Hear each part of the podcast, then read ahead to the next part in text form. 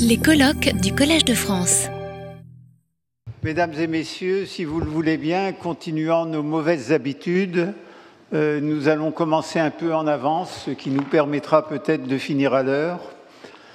Euh, donc, euh, je vais donner la parole à mes deux collègues, Monsieur Clausel, qui, comme vous le voyez sur le programme, préside une société pharmaceutique euh, en Suisse et qui a été un des premiers titulaires euh, de la chaire d'innovation technologique financée par la Fondation Bettencourt-Schuller au Collège de France et qui donc vous parlera des liens non pas entre la recherche appliquée et les financements privés, mais entre la recherche fondamentale et euh, la recherche et les financements privés.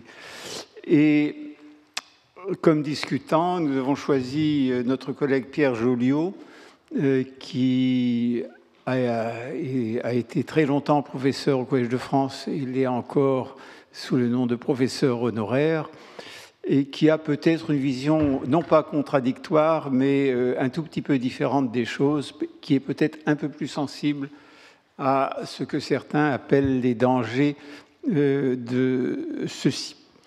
Donc, euh, je donne la parole euh, à M. Clausel en le remerciant d'être venu de si loin, bien que Lausanne soit pas très loin, mais enfin d'être venu spécialement pour cet exposé au Collège de France.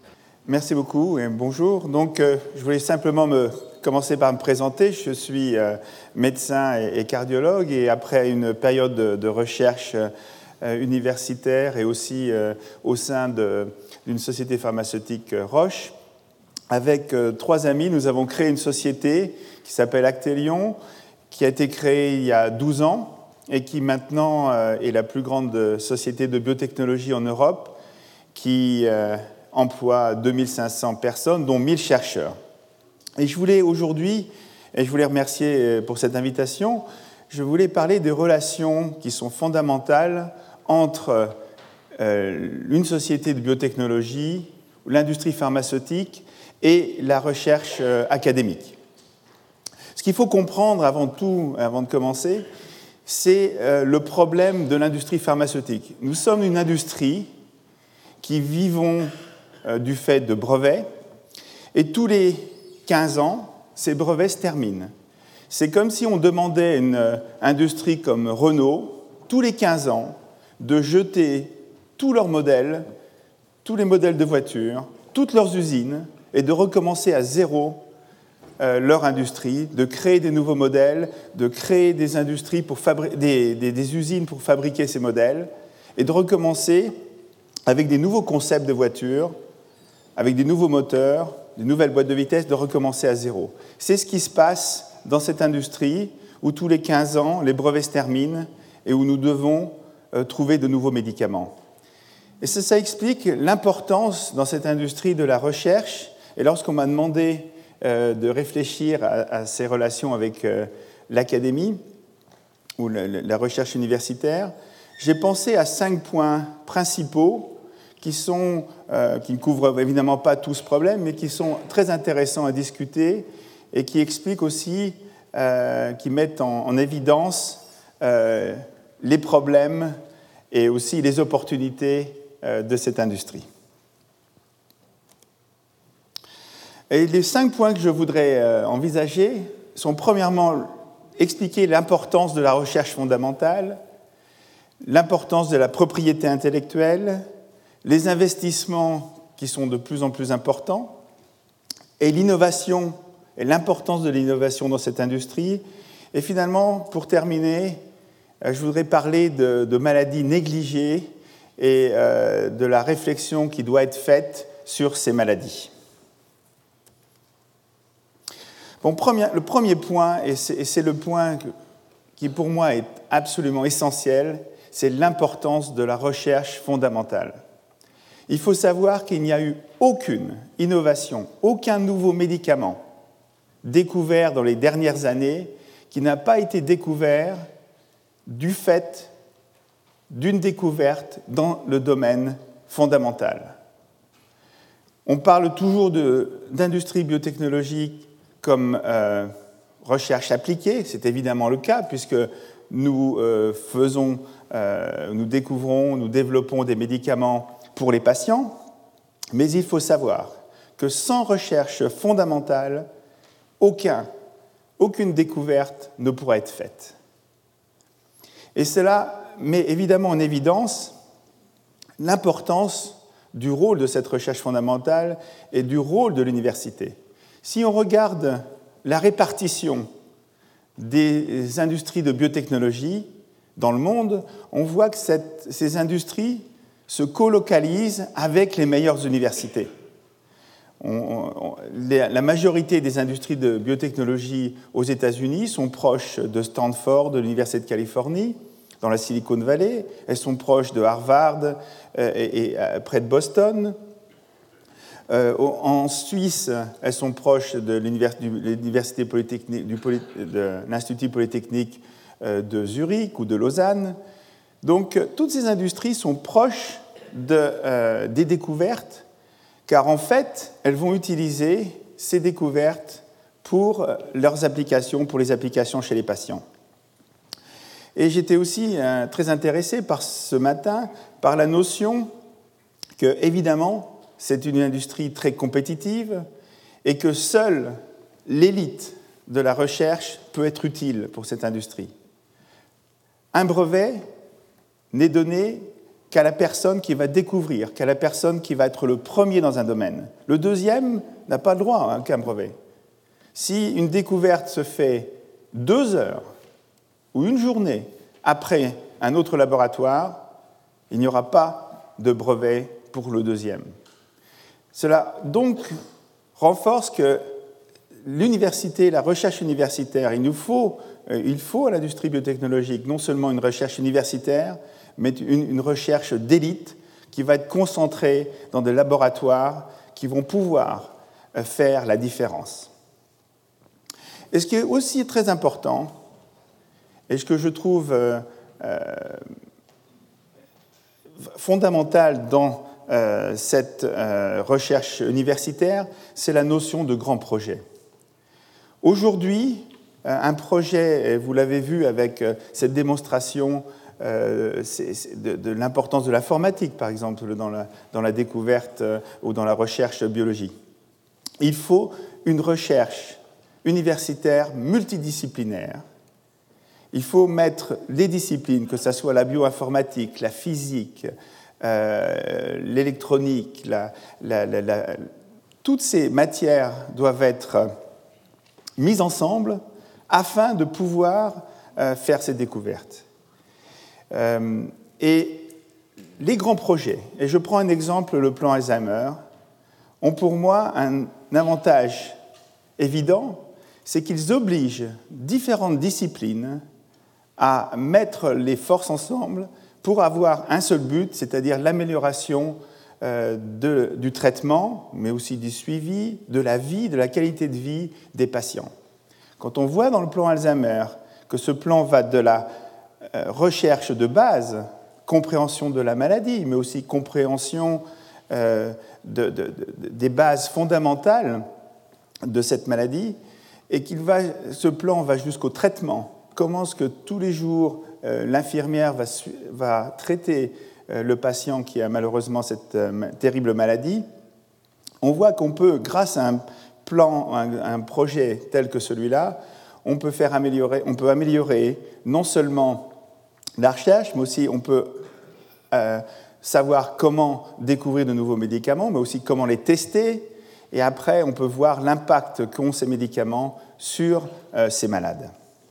Enfin, ce que je voulais dire, c'est que la compétition, évidemment, est grandissante. On a vu que des pays comme la Chine, comme l'Inde, se lancent dans la recherche pharmaceutique. Au début, ils ont commencé par euh, faire des copies. Au début, euh, la Chine et l'Inde se concentraient sur les génériques. Mais maintenant, euh, beaucoup de recherches de base se passent dans ces pays. Et il est donc important pour euh, des pays comme la France ou, les pays occidentaux de rester très compétitifs s'ils veulent avoir une chance de persister dans cette industrie. Donc, comme je l'ai dit, sans brevet, il n'y aurait pas d'industrie biotechnologique. Euh, aujourd'hui, le coût de fabrication d'un médicament est un faible pourcentage du prix de vente d'un médicament. Ce que vend une société, c'est la connaissance. La connaissance qu'elle a créée en faisant des études cliniques pour déterminer la dose, l'efficacité, mais aussi les effets secondaires de tout médicament. C'est un peu euh, euh, comparable à lorsqu'on achète un disque avec un programme informatique. C'est évident que ce n'est pas le coût du disque que l'on paye, mais le coût de la programmation et le coût de, ces programmeurs qui ont euh, fabriqué ce programme. C'est la même chose lorsqu'on achète une boîte de comprimés. Ce que l'on paye, c'est le travail d'information qui a été demandé pour pouvoir enregistrer et pour avoir le droit de vendre ce médicament. Ce qui est intéressant et important à savoir, c'est que les brevets sont de courte durée. Un brevet dans l'industrie pharmaceutique va durer au maximum 18 ans. Et 18 ans, ça paraît long, mais lorsqu'on sait qu'un minimum pour développer un produit euh, pharmaceutique, c'est 10 ans. Donc sur ces 18 ans, 10 ans vont déjà être développés sans avoir le droit de, vendre ce produit. Donc euh, aujourd'hui, au maximum, on reste dans 7-8 ans pour pouvoir utiliser euh, cette nouvelle invention. Il faut savoir que euh, ces coûts, le coût des brevets augmente, puisque aujourd'hui, tous les pays du monde sont capables de fabriquer ou d'innover dans le domaine pharmaceutique. Donc il est indispensable de euh, breveter toute nouvelle invention, non seulement dans le pays de découverte, mais partout dans le monde, ce qui euh, augmente euh, les coûts. Et nous en arrivons donc à ce problème qui est qu'un brevet, et la raison pour avoir inventé le système de brevet, qui est un très vieux système, c'est évidemment pour stimuler la recherche les chercheurs ou les industriels sont stimulés parce que, à faire une recherche parce qu'ils savent que leur découverte euh, va être, la découverte vont être et leur travail va être protégé et va pouvoir donc être utilisé. Mais il est, aussi évident qu'aujourd'hui, toutes les universités, tous euh, les, euh, les, instituts académiques qui font de la recherche veulent utiliser aussi euh, leurs inventions et veulent comme source de revenus pour pouvoir faire de la recherche. Et c'est tout à fait compréhensible. Mais à ce moment-là, le problème est simple. Tout nouveau chercheur dans un institut a un but, c'est de publier et évidemment d'avoir son information, sa découverte euh, euh, la plus, disons, cette information qui soit la plus répandue euh, dans le monde. Mais un brevet ne peut pas être obtenu si une publication a été faite avant l'enregistrement de ce brevet. Donc euh, aujourd'hui, nous sommes dans un dilemme important et qui, à mon avis, est peut-être un frein pour la recherche. C'est le dilemme du chercheur dans l'université, dans un cadre académique, qui ne peut pas publier ces découvertes parce que euh, cet institut ou ce centre de recherche va essayer d'obtenir un brevet. Donc ça, c'est un problème intéressant euh, à discuter. Les investissements dans cette industrie sont de, plus en plus grands et euh, j'aimerais pouvoir donner quelques exemples. Il faut savoir qu'aujourd'hui, lorsqu'on veut développer un médicament, il ne suffit pas de découvrir. Il va falloir le tester tout d'abord euh, chez l'animal, c'est-à-dire en faisant des, essais de toxicologie. On essaie évidemment de prévoir si on va avoir euh, une euh, toxicologie, un, potentiel d'effets secondaires, de toxicité. Ça veut dire tester pendant des années le produit chez plusieurs espèces, mais il va aussi falloir le tester chez l'homme. Et euh, il y a quelques années, on pouvait euh, tester ce produit euh, chez un petit nombre de malades, mais aujourd'hui, les autorités d'enregistrement, et à juste titre, demandent de pouvoir tester ce produit chez des milliers de malades, chez des patients d'origine ethnique différente, chez des patients qui vont prendre ce médicament seul, mais aussi prendre ce médicament avec les centaines d'autres médicaments qui sont, qui sont prescrits couramment. Aujourd'hui, 20 à 30% euh, des personnes qui ont plus de 60 ans vont, prendre un médicament qui s'appelle les statines, qui vont faire baisser le cholestérol. Donc si on veut utiliser un produit chez des personnes de plus de 60 ans, il faut évidemment tester le produit que l'on développe en combinaison avec cette statine. Ce qui veut dire qu'aujourd'hui, euh, tout développement de nouveaux produits coûte à peu près, on va dire, 500 à 600 millions d'euros et bien souvent, après avoir dépensé 500 millions d'euros, 400 millions d'euros, on a un problème, on est en face d'un problème de toxicité et il faut jeter tous ces efforts, ce produit n'est pas utilisable et tout ce qui a été dépensé est perdu.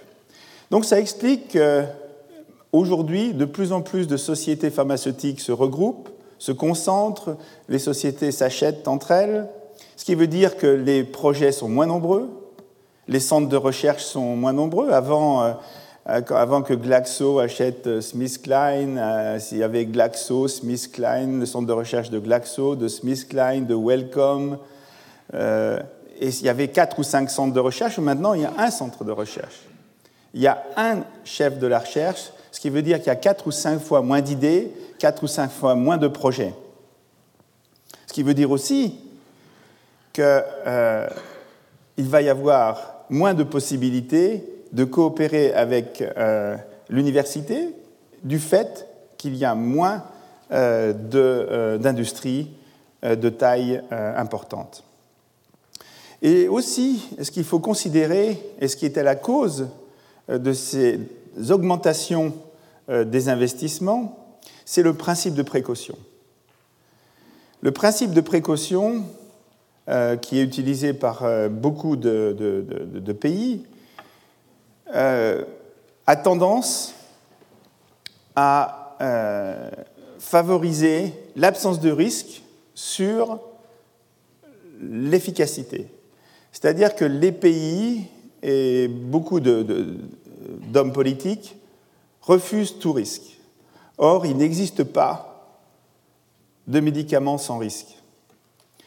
Donc on est aujourd'hui devant le problème que toute société, si elle va vouloir avoir bénéficié de nouveaux médicaments, va devoir accepter le risque.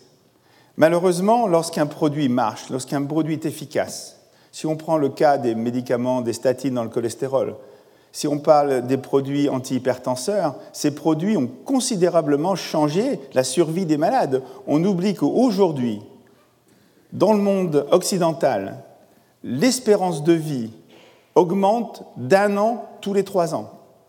Et la, cause principale de cette amélioration de la durée de vie est euh, l'apparition de médicaments qui euh, vont avoir un effet, par exemple, sur l'athérosclérose qui est provoquée par le cholestérol, mais sur l'hypertension artérielle.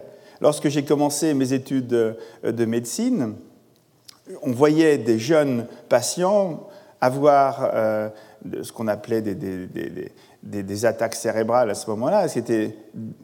Ces malades avaient des hypertensions non contrôlées, avaient des accidents vasculaires cérébraux et étaient paralysés à l'âge de 30 ans, 35 ans. Aujourd'hui, ces maladies ont presque disparu. Tout malade doit et presque et contrôlé sur le plan euh, tension artérielle grâce à tous les médicaments qui ont été développés dans, euh, dans ce type de maladie. Mais il faut savoir qu'aujourd'hui, des médicaments tels que l'aspirine ne seraient jamais autorisés euh, comme à, être mis sur le marché. Parce que l'aspirine a des effets secondaires. Lorsqu'on donne de l'aspirine à forte dose, on risque de saigner. Lorsqu'on donne l'aspirine chez certains patients, on peut avoir des effets allergiques On peut avoir, même provoquer des accidents vasculaires chez un nombre très faible, mais un nombre significatif de patients.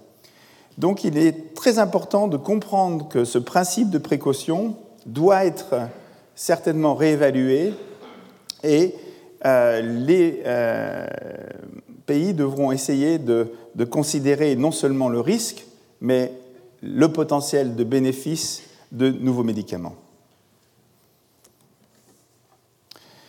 Comme je l'ai expliqué, tous les 14 ans, tous les 15 ans, l'industrie de la biotechnologie doit découvrir un nouveau médicament. Donc l'innovation, c'est la clé du succès. Sans produits innovatifs, il n'y aura pas d'industrie biotechnologie, et sans innovation, il n'y a aucune chance pour toute société pharmaceutique de survivre. Et là, ce qui est très important, et ce que j'ai écrit ici, c'est que l'innovation, c'est un moyen d'obtenir un nouveau médicament, d'améliorer la santé des patients. Mais ça ne doit pas être le but. Et je voudrais m'expliquer. Si, euh, par exemple, aujourd'hui, certains produits antihypertenseurs fonctionnent en bloquant un récepteur à une hormone qui s'appelle l'angiotensine, euh, cette angiotensine augmente la pression artérielle, elle est en quantité trop importante chez certains malades euh, hypertendus, donc, ce qui, ce qui, a été développé, ce sont des médicaments qui bloquent les effets de cette hormone. La découverte de ces produits anti-angiotensine est une véritable innovation, a apporté beaucoup aux malades. Et on a vu se développer, après la découverte de ces médicaments, des vaccins qui essayent d'immuniser les patients contre l'angiotensine. Et pour moi, ces vaccins ne représentent pas une véritable innovation. Évidemment, le vaccin contre l'angiotensine est, est, innovatif, c'est une nouvelle forme de bloquer euh, cette hormone, mais en fait, je ne pense pas que ce vaccin puisse amener quelque chose aux patients, puisqu'on a déjà des médicaments qui peuvent bloquer cette, hormone. Donc on a déjà des médicaments efficaces. Et pour moi, cela montre la différence entre l'innovation qui est, un but en soi et l'innovation qui doit être un, moyen. Je pense que les vaccins doivent être faits pour traiter ou prévenir des maladies qui ne peuvent pas être traitées ou qui ne sont déjà pas traitées par d'autres moyens. Donc innovation comme moyen et, non comme but. C'est clair, et je l'ai dit, que toute innovation dans le domaine pharmaceutique provient de la recherche fondamentale. Et je voudrais donner quelques exemples. Un des, des avancées, une des avancées les plus importantes dans le domaine du cancer a été la découverte récente des euh, produits qu'on appelle anti-angiogéniques, comme l'Avastine qui est euh, vendu, découvert par Genentech, qui a été plus tard acheté par Roche. Et ce nouveau médicament est la suite d'une recherche fondamentale qui a duré au moins 20 ans. cette recherche a essayé de, qui a été faite euh, à Boston en particulier, a essayé de comprendre quel était le rôle de nouveaux vaisseaux dans les tumeurs. Chaque tumeur est composée de nombreuses cellules qui grandissent très vite, qui se multiplient et puisqu'elles se multiplient très vite, plus vite que les tissus normaux, depuis toujours, on a, on a constaté que ces tumeurs étaient vascularisées, recevaient un apport de sang plus important que les tissus normaux, et cet apport de sang se faisait grâce à des nouveaux vaisseaux sanguins qui, poussaient, en, en, termes triviaux, donc qui poussaient plus rapidement que les vaisseaux normaux. C'est ce qu'on appelle des néo-vaisseaux, la néo-angiogénèse. Et des chercheurs ont eu l'idée de dire, mais si on supprimait ces néo-vaisseaux, si on supprimait la croissance de ces vaisseaux, les tumeurs ne recevraient plus de sang, ne pourraient donc plus croître. Et euh, si on les combine évidemment avec des médicaments qui vont euh, diminuer la taille de ces tumeurs, on aura un effet euh, en combinaison bien plus marqué que lorsque le produit, la chimiothérapie est donné seul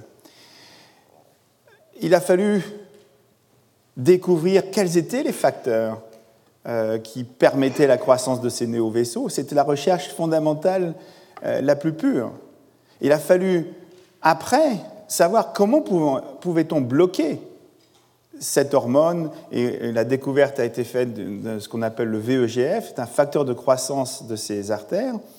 Et donc Genentech a par la suite, après la découverte de ce VEGF, a développé des anticorps qui ont permis de bloquer euh, la croissance de ces vaisseaux et donc d'avoir des effets anticancéreux.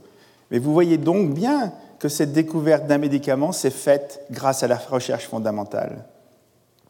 Et lorsque l'on voit certains euh, gouvernements qui demandent à ces équipes qui font de la recherche fondamentale de faire de la recherche appliquée, je pense que c'est la voie certainement la plus dangereuse et c'est une voie la plus sûre pour tarir la source de l'innovation. Je répète, la recherche fondamentale est essentielle pour l'industrie biotechnologie. Évidemment, toute innovation est source de risque. Et j'en ai parlé, si l'on veut des produits innovatifs, il va falloir accepter un certain niveau de risque. Et toute innovation et toutes les conséquences de l'innovation sont difficiles à déterminer auparavant. je crois qu'il y a une phrase qui, pour moi, est essentielle. C'est une phrase de, Bill Gates qui a dit qu'on sous-estime toujours la difficulté pour mettre en, opération, pour, rendre, euh, pour, avoir euh, une innovation, euh, disons, fonctionnelle, et on sous-estime toujours l'impact que va avoir une innovation sur la vie de, tous les jours. Je, prends quelques exemples. Lorsqu'on a la première fois, j'ai vu ces petits iPods ou ces, petits lecteurs qu'on appelle MP3 euh, qui permettent d'avoir cette information condensée dans un petit domaine.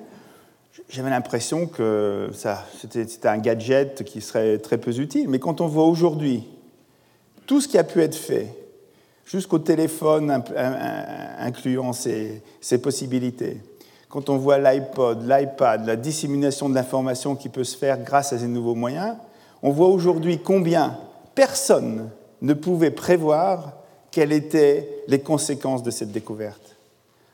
Et ce que je veux dire, c'est l'intérêt de cette recherche fondamentale et c'est la nécessité de comprendre qu'on ne peut pas diriger cette recherche. On ne peut pas prévoir ce euh, quelles vont être les conséquences. Ce qu'il faut faire, c'est la faire, cette recherche. Et surtout pas essayer de dire aux chercheurs, vous allez trouver quelque chose qui va être innovatif et vous allez trouver quelque chose qui va avoir telle utilisation. Il doit y avoir une recherche fondamentale, il doit y avoir une recherche appliquée. Et euh, ce qui est important, ça va être cette euh, relation et cette interaction entre les deux recherches. Ce qui pousse et ce qui évidemment euh, vient et, et conduit au problème du financement de cette innovation. Et euh, là aussi, je pense que le problème des brevets, le problème de, comment euh, est-ce que cette innovation doit être payée uniquement par, la, euh, par une recherche publique, universitaire? Est-ce que l'industrie doit participer au financement de cette innovation? C'est aussi un problème intéressant à discuter. Et finalement, je voudrais terminer cette présentation en disant que les facteurs économiques, les facteurs culturels, les facteurs politiques font que malheureusement, de nombreuses maladies aujourd'hui sont négligées. Et je voudrais un petit peu discuter de ces problèmes, de ces maladies, parce que ce sont des problèmes euh, graves et qui peuvent avoir des répercussions euh, publiques importantes. Les maladies infectieuses. Euh, je, connais bien le, professeur Ménard, qui a été à un moment euh, directeur de, la santé publique en France. Et lorsque je parlais avec lui, lorsqu'il était directeur de la santé publique, il me disait toujours que son problème principal, c'était les maladies infectieuses. Et on a vu avec l'apparition de la grippe, euh, de la grippe porcine, de la grippe aviaire, on a vu la possibilité d'avoir des maladies qui, d'un jour à l'autre, nouvelles, apparaissait, pouvait contaminer des millions de patients. Par chance, euh, la gravité était moindre que ce qu'on aurait pu craindre, mais un jour, il est possible qu'un virus, tel que le virus de la grippe espagnole en 1910 ou en 11, qu'un nouveau virus, virus apparaisse et euh, et des répercussions mondiales gravissimes. On a vu récemment que des, que des bactéries venant d'Inde étaient devenues résistantes à tous les antibiotiques.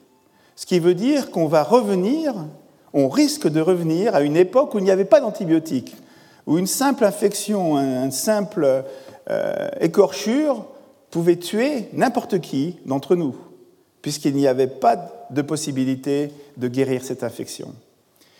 Donc ces maladies infectieuses, elles doivent avoir leur recherche. Et aujourd'hui, la majorité des grandes sociétés de biotechnologie ont arrêté la recherche de nouveaux antibiotiques, tout simplement parce que économiquement, et c'est compréhensible, les nouveaux antibiotiques ont des prix bas, parce que la pénicilline existe depuis euh, plus de 50 ans ou de 60 ans, et donc les prix de référence sont des prix de médicaments anciens. Et donc économiquement, il n'est pas possible de rentabiliser une recherche qui va coûter des centaines de millions euh, d'euros pour avoir des antibiotiques qui vont être payés euh, à des prix qui sont incompatibles avec une logique économique. Donc, c'est les maladies infectieuses, il faut faire de la recherche. Les maladies de certaines populations, je prends le cas de la thalassémie, de, la drépanocytose. Ce sont des maladies qui touchent un nombre de malades euh, qui peut être important, mais qui sont souvent des malades, qui peuvent être des malades dans des zones économiques défavorisées, et donc qui ne vont pas pouvoir payer pour des médicaments innovatifs. Et ça explique que dans certains domaines, il n'y a pas de recherche. Les maladies infantiles. Aujourd'hui, et là, ce n'est pas tellement l'industrie pharmaceutique. Aujourd'hui, pour tout gouvernement, pour toute autorité d'enregistrement, d'autoriser un médicament chez les enfants pose un problème politique important. Si jamais un effet secondaire apparaît chez un enfant, le public ne peut pas l'accepter. Si un journaliste publie euh, un enfant est décédé du fait d'un effet secondaire dû à un nouvel antibiotique, un nouveau produit, ça va immédiatement créer euh, un problème majeur non seulement pour l'industrie pharmaceutique, mais aussi pour les, hommes politiques ou les, personnes dans les, dans les euh, organismes d'enregistrement de ces produits qui ont autorisé ce produit. Et ça explique que beaucoup de produits ne sont pas testés chez l'enfant ou ne sont pas euh, enregistrés pour leur utilisation euh, pédiatrique. Les maladies psychiatriques. C'est évident qu'aujourd'hui, les maladies psychiatriques, la neuropsychiatrie, est un des domaines plus, euh, où les besoins sont euh, les plus grands. On, dit, il y a des chiffres qui disent que 1% de la population souffre de, schizophrénie sous une forme plus sévère ou moins sévère. Or, la recherche dans les domaines psychiatrie est en train de disparaître. Et c'est la raison pour laquelle elle est en train de disparaître dans l'industrie pharmaceutique, et est simple, c'est que évidemment, un médicament qui va être euh, un médicament de type anti, qui va toucher des maladies psychiatriques va avoir par définition euh, des effets euh, secondaires importants. Je prends l'exemple de la dépression. un, malade qui est un malade déprimé va avoir tendance à, rester chez lui, à pas être actif, à pas rechercher le contact avec son entourage. Si on donne un médicament antidépresseur qui va augmenter son humeur, qui va, euh, il va évidemment, le malade va être transformé, va commencer à agir, il va commencer à, interagir avec le monde, mais aussi ce qui peut se passer, c'est si, le, médicament est un peu trop dosé, euh, le malade, il va aller acheter une nouvelle voiture, il va s'acheter une nouvelle maison, il va commencer à, vouloir avoir une autre vie. Et si il achète une voiture et qui porte plainte contre la société pharmaceutique parce qu'il a acheté une voiture à cause de médicaments, euh, parce qu'il n'a pas de quoi la payer, c'est l'industrie pharmaceutique qui va être responsable du fait que ce patient a acheté euh, cette voiture. Et c'est ce qui s'est passé aux États-Unis, où des sociétés comme Glaxo ont été poursuivies par des milliers de malades, parce que ces malades, évidemment, ont changé leur mode de vie, ont changé euh, la façon dont ils euh, consommaient. Et, ce qui explique que maintenant les industries sont terrorisées. Comment peut-on développer un médicament qui va changer la façon dont un malade va agir, va, va réfléchir, va interagir avec la société? Donc, alors que les besoins, évidemment, augmentent de façon considérable. Et finalement, et c'est ça euh, pour laquelle je, pense qu'il y a une réflexion très importante, et je crois que le Collège de France le fait, euh, en ayant euh, demandé au professeur Zerouni, qui était le, chef du NIH, de faire un, cours, c'est la notion de santé publique qui est essentielle. Il est important que les États, que, l'industrie, que, la recherche se, essayent de réfléchir à quelle va être l'utilisation la meilleure des fonds pour la notion euh, de santé publique pour améliorer la santé. Voilà, j'espère que je vous ai donné un petit aperçu. Évidemment, c'est un problème un peu superficiel de, l'importance de la recherche fondamentale, de la recherche universitaire pour la biotechnologie. Et je crois que ma conclusion, elle est simple. Il va falloir, dans les années qui viennent, et peut-être que ce cours va, stimuler quelques initiatives, euh, il va falloir réinventer la façon dont on l'industrie ou la biotechnologie collabore avec euh, la recherche universitaire. Je n'ai pas de solution malheureusement, mais j'ai simplement pu souligner quelques problèmes. Retrouvez tous les contenus du Collège de France sur www.colège-2-france.fr.